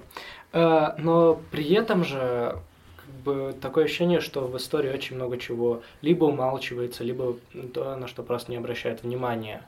В основном, понятно, проходится политика, история ведения войн, всякие такие большие изменения государства, но ничего вокруг этого. Ну, это общая такая проблема, наверное, почти во всех странах. Вот. Единственное, где, мне кажется, немножко продлевается, это как раз вот в России по преподаванию средних веков европейских. Да, то есть, если вы посмотрите средневековье русское, там сплошные князья, князья, князья, там завоевали, разделились там и так далее. А вот учебник именно по западноевропейскому средневековью, там немножко, ну, есть и про политику, конечно, но там Карл Великий, э, значит, э, Хлодвиг, там, франкский, его предшественник. Вот, но там очень много внимания именно жизни людей, э, вот, значит, как жили крестьяне, как жили, э, значит, э, и так далее. Но это скорее исключение, и я считаю, что отчасти образцовое, да. То есть я тоже согласен, мне кажется, ну, сейчас говорить только про какую-то политическую жизнь, это, наверное, просто... А как в обычной школе в России разделена история России и история всего остального мира? Ну, вообще у нас это идет как бы как предмет история, но на самом деле как бы два предмета. Всеобщая история и отечественная история или история России. Вот. И два учебника обычно есть в большинстве школ. И сейчас, наверное, во всех. Да, просто был период, когда было много разных программ, и было были единый такой учебник по обе темам, но это как экспериментальный. Так в основном отдельные учебники, и, соответственно, шли э, параллельно, ну как, я иду параллельно, но детям приходится, так, сегодня берем такой учебник, там, через неделю мы проходим тему по отечественной истории другой. То есть дети путаются из-за этого. А сколько часов в истории? Ну, два в неделю обычно. Вот, в девятом бывает, ну там часы же в России так, они не по годам расписаны. Вот, то есть э, там их чуть больше, чем два в неделю, то есть, э, в принципе, третий час там, в девятом классе часто добавляется. Ну, это зависит от школы тоже. Школа имеет право менять вот, от э, фокуса. Ну, я, еще спрошу, потому что мне интересно, я уже думал о том, чтобы в лицее создать какой-то курс истории. Трудность для меня, я, конечно, да. может быть, многого не знаю, но в том, что и в университете, мне кажется, здесь происходит абсолютно фрагментарное изучение дела. Mm-hmm. То есть здесь, ну вот, э, как мне кажется, не знаю, ты учился наверняка, у тебя был там какой-то годичный курс средних веков, годичный курс да, там да, того, да. того, третьего, чтобы получить фундаментальные знания, и потом, конечно, ты углубляешься. Здесь, насколько я понимаю, наверное, какие-то есть тоже водные такие предметы, но, в принципе, очень быстро, уже в начальных курсах, студент идет на семинар по каким-то конкретным рукописям какого-то конкретного периода, конкретной деревни. Да, да, да, и да, хорошо в них разбирается, я думаю, очень фундаментально с исторической точки зрения. Но э, у меня просто стоит вопрос, а где я найду того интересного преподавателя, который придет к детям и будет интересно рассказывать вот эти истории, имея при этом фундаментальные знания? Не, ну я думаю, что они есть. Э, Все равно как бы базовые курсы тоже читаются в вузах. То есть другое дело, да, что есть проблема исторического образования и вообще гуманитарного. Э, вот, особенно вот когда курсы по выбору, э, что, ну да, там просто какой-то винегрет. Вот, и сейчас в России тоже частично вводят такую систему некоторые вузы. И там точно такой же винегрет, да, то есть человек приходит, у него там какой-то спецкурс, там вообще, там, не знаю, про очень специфические какие-то темы. Вот, и... Э, а как так получилось, что в России сформировалась все-таки вот эта система фундаментального исторического, например, образования? Ну, потому что э, у нас два этапа. Сначала сформировалось историческое образование, потом истфаки были закрыты после революции 17 года, потому что считалось, что истории нет в зависимости от политики. Было политическое образование, где... Вот. И потом было возвращение истфаков в 30-е годы, да, то есть в сталинское время. И это был такой проект скажем так, вообще исторический проект а, такой большой, который не только создание исторических факультетов, но и много чего еще там. Музеев там какой-то, школьные учебники очень сильно тогда менялись исторические, вот, и так далее. И то, что тогда сложилось, оно уже имело вот эти черты идеи вот такого последовательного, послойного а, значит, изучения. Понятно, что тогда оно было очень сильно идеологизировано, то есть на основе вот такой специфической советской версии там, э, марксизма, да, так называемого марксизма-ленинизма, да, еще специфический сталинский период такой форму приобретал. Вот, но сама идея того, что нужно идти с древности, ну, а, она, в общем, как-то считалось, что это некий такой фундаментальный подход. Надо найти с древности и дальше постепенно-постепенно идти. Вот. Ну, в общем, это и школьная программа также устроена, и вот я так понял, что в Баварии также тоже школьная программа устроена. Вот, и в вузах, соответственно, тоже идея, что вот мы будем идти, плюс еще там дисциплины, э, тогда, кстати, они могли не изучаться, даже не изучались скорее, да, но сейчас очень важные. Это там источниковедение, да, как работать с источниками. Вот. Другое дело, что тоже там есть проблемы, потому что на все периоды изучить как со всеми источниками всех периодов это сложно. И поэтому, например, в моем образовании мы очень много говорили про средневековые источники подробно. А про то, чем я, допустим, занимаюсь 20 веком, у нас тоже оно было, но, конечно, далеко не на таком уровне, как бы, то есть, ну, оно может быть и проработано меньше, но тем не менее, все равно есть перекосы такие. Вот. Но в России, мне кажется, главный перекос все равно в отечественную историю, но курсы по тому, что человек хотя бы примерно должен узнать про все кусочки мира, они, такое есть. Вот. И, кстати, в США, по-моему, тоже много где такое есть именно на бакалавриате. Вот. А, ну, как точнее, undergraduate а, значит, э, уровне. То есть они тоже прямо, у них есть общие курсы, такие широкие. Вот. Но, не знаю, здесь можно долго спорить, хорошо это или плохо. Многие говорят, зачем мне вообще эти, там, Азия, Африка, я там вообще изучаю там что-то другое. Хотя сейчас выясняется, что надо все знать там. Ну, потому что мир глобальный, и история, на самом деле, тоже глобальная. Но сейчас, я думаю, все это во всем мире будет пересматриваться, да. Сейчас как раз есть такие тренды, как э, глобальная история, транснациональная история, да, потому что вот идея изучать Германию вне мира, это очень странная идея. Почему? Потому что Германия существовала как бы в очень конкретных условиях, да, и там э, в условиях европейской политики, в условиях колониального раздела мира, да, и занимала в этом тоже свое место, там, и так далее. Точно так же, как изучать историю России в отдельности, тоже довольно странно, потому что, как бы, ну, это так не работает. Вот, потому что нет никакой, на самом деле, там, истории России, истории Германии, да, а есть, э, как бы, это всегда просто какой-то выбор людей, которые хотят вот так рассказать о прошлом. Вот, тем более, что они, там, жители средневековых германских городов, они, в общем, не очень подозревали, что они живут именно в Германии, да, они жили там в своем городе, вот, там, ну, может быть, они знали что-нибудь про регион, в котором они жили, вот, у них, конечно, был германский король, но это была не самая важная информация для их жизни, вот, поэтому он же император Священной Римской империи, да, как бы, правил одновременно и Северной Италии, там, и чем угодно еще. Вот, ну не знаю, это уже такой длинный разговор. Мы это проходили. Что? не думайте, что мы это не проходили. Ну, нет, хорошо, эм, хорошо. Помню, было дело там, что ли, два императора тоже одновременно было, из-за чего все это перестало работать. Там же один, а, папа римский один. Ну, конечно, вы это проходили. Mm. Ты имеешь в виду борьбу между папами и императорами? Mm. Да. Не, один Папа Римский назначил еще одного императором всего этого. Священной Римской империи. Священной Римской. Я сейчас понял, что... По-немецки это пе... раньше, по крайней мере, назывался Первый Рейх. Не, это Гитлер так назвал. Нет, Гитлер это Третий Рейх. А Не, первый... Гитлер назвал для своих, для своих же интересов... Нет, ну Рейх это империя. Первая ну империя, ну, да. потом вторая империя, Германская империя 19 века. Ну и третья... Вот. А третьим Рейхом уже они назвали как бы, Третьей империей а, уже наци нацистское не, просто государство. Как я понял, вы сказали, что мы не знаем этого. Нет, я имел в виду, что это невозможно понять вне какого-то более широкого да. э, контекста того, что происходило. Часть современной Германии была, допустим, в Швеции, да, или э, а наоборот, то, что было немецкие земли, сейчас это Польша или даже Россия, там тот же Калининград. Вот, и где-то было совсем смешанное население. Ну ладно, это, в общем, что, может быть, будем заканчивать? Ну, сейчас уже время обеда, ужина. Ужина. Да. Обеда еще. Ну, 18-17. Что вы скажете нашим слушателям, как вам пан? Что вы им пожелаете? Да, посоветуете. Советуете ли вы им приезжать учиться в немецкую школу? Да, Нет. представляете, если, если Саша будут слушать э, люди, которые сейчас думают о том, чтобы эмигрировать в Германию, что вы им скажете? О, кстати, да. Представляешь, вот есть какая-то семья, у них есть первоклассница, и они думают, ну, мы поедем. Приезжайте с водкой за пивом. Толя. Ладно, это Я это вырежу.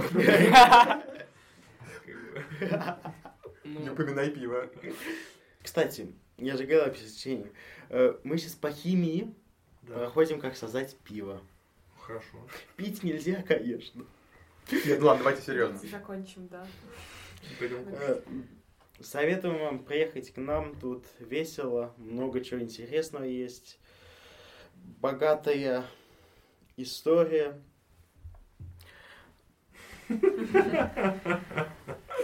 Ты прям настоящий туристический гид. Да.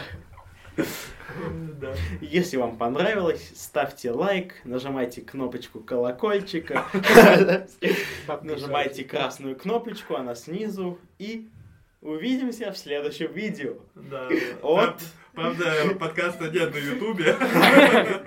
Ну ничего, там тоже на красную кнопку. Да, там тоже свои кнопочки есть, которые надо нажать. Лайки там где-то тоже можно ставить. В Apple можно ставить. Если вам понравилось, нажимайте все кнопки, которые вы найдете внизу, и мы увидимся. Первое отписаться. Нет, а если серьезно, то типа зависит от чего, того, что хотят. Если хотят, в общем, хорошее обучение и типа хорошие перспективы в будущем, то, пожалуй, Германия будет получше России. И, в общем-то, с тем, что тут вытягивают многих учеников, несмотря на то, что у них не лучшее образование, и у них огромные шансы в будущем пойти в университет, найти хорошую работу, то да, тут здорово. Ну да, я, в общем, согласна с эм, Ромным мнением, и что мне хотелось бы добавить, вот, особенно если вы хотите учить языки, немецкая школа очень сильно вам в этом поможет. И, э, ну да, что касается каких-то наук, химии, физики и математики, просто приходите в наш лицей. Так, ну ладно. Еще тут очень хорошая и культивированная природа, которой тоже можно наслаждаться, и далеко не загрязненные города, в которых тоже типа, да, мы пока сидели, у нас шла просто какая-то вьюга метель за окном. Сейчас уже ничего не видно, потому что стемнело, но прямо сибирские такие пейзажи. Вот, Миш, ты что-нибудь скажешь на прощание? Можно что-нибудь говорить, в принципе. Можно. Я могу серьезно сказать, почему надо... Ну, могу попытаться серьезно это выразить. Да уже не надо серьезно, уже просто надо закончить. Ну хорошо. Да, Саша, спасибо, что ты приехал и много всего интересного рассказал и устроил нам подкаст. Ладно. Все, я останавливаю.